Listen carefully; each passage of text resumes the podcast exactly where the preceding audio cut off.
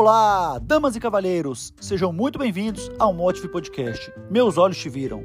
Meu nome é Thiago Bolveia e hoje nós falaremos sobre o caminho para a santidade.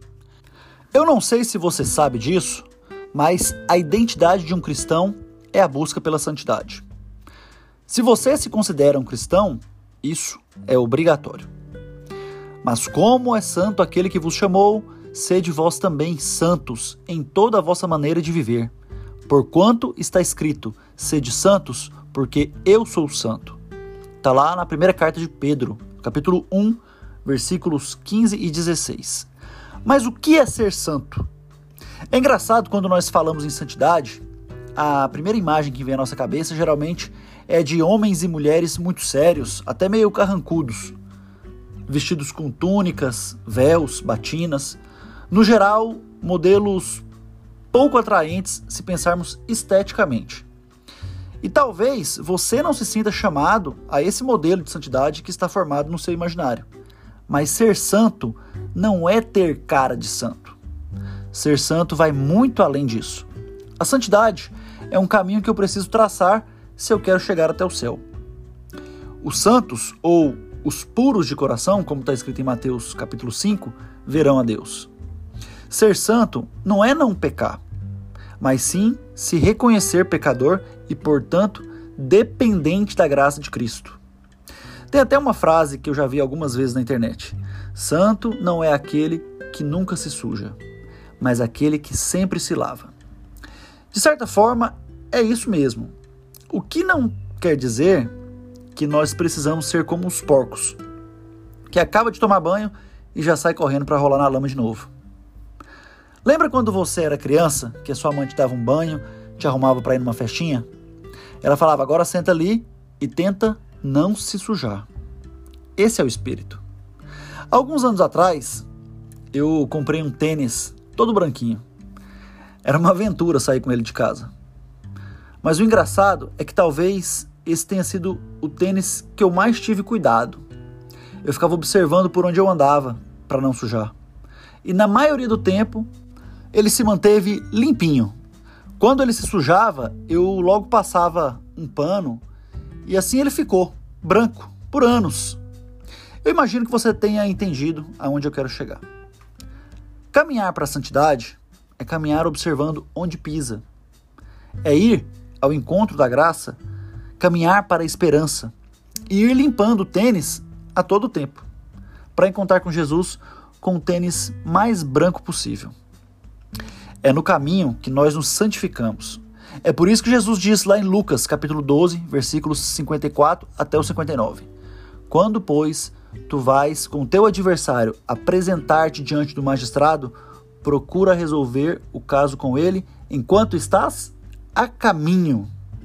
Senão, ele te levará ao juiz. O juiz te entregará ao guarda e o guarda te jogará na cadeia.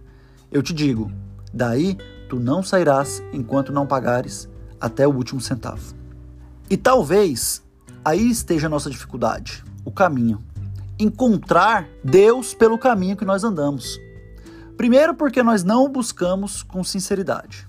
Depois, porque nós queremos olhar para os outros que estão em volta e ver a santidade neles, não na gente. Quando é necessário eu buscar ser santo primeiro.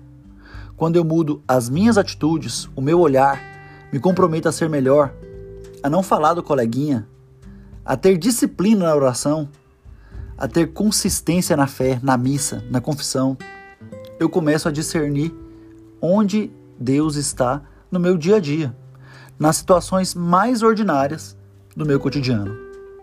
E com esse discernimento é possível caminhar. Onde Deus está, eu transbordo, porque eu contribuo com a minha porção. Mas onde Deus não está, eu anuncio com a minha vida. São Francisco de Assis dizia: tome cuidado com a sua vida. Talvez ela seja o único evangelho que as pessoas leiam. Por isso é tão importante a nossa busca pela santidade. Não se pode apresentar para outra pessoa alguém que você mesmo não conhece. Ou seja, nós não podemos apresentar Jesus a ninguém se nós mesmos não o conhecemos.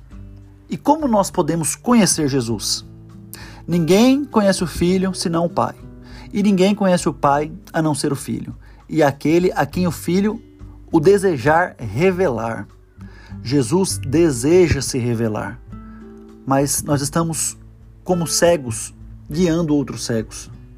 Pare de tentar convencer as pessoas a respeito de Cristo. Você não vai conseguir. Quem convence é o Espírito. Mas viva a sua vida como quem já foi convencido. E não importa as consequências disso. Só se pode caminhar para a santidade de maneira livre, se sentindo livre.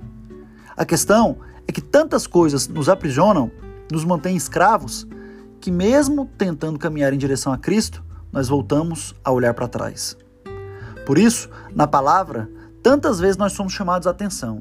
Não vos conformeis com os desejos do tempo da ignorância, ou não entre em esquemas do mundo, na forma de pensar do mundo, porque isso nos tira a liberdade. E sempre que tiver uma dificuldade no caminho da santidade, você se sentirá atraído a olhar para trás.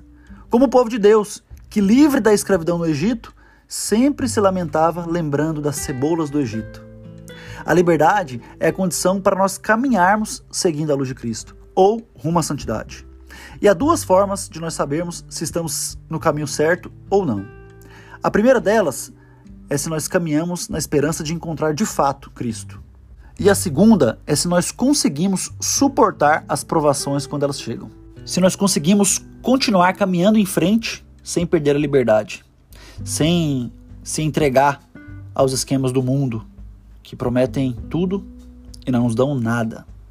Lembrem-se, as cebolas do Egito podem ser atraentes, mas cebolas fazem chorar. Foi para a liberdade que Cristo nos libertou. Paz e bem, fique com Deus. Até o próximo episódio. Um abraço. Até lá.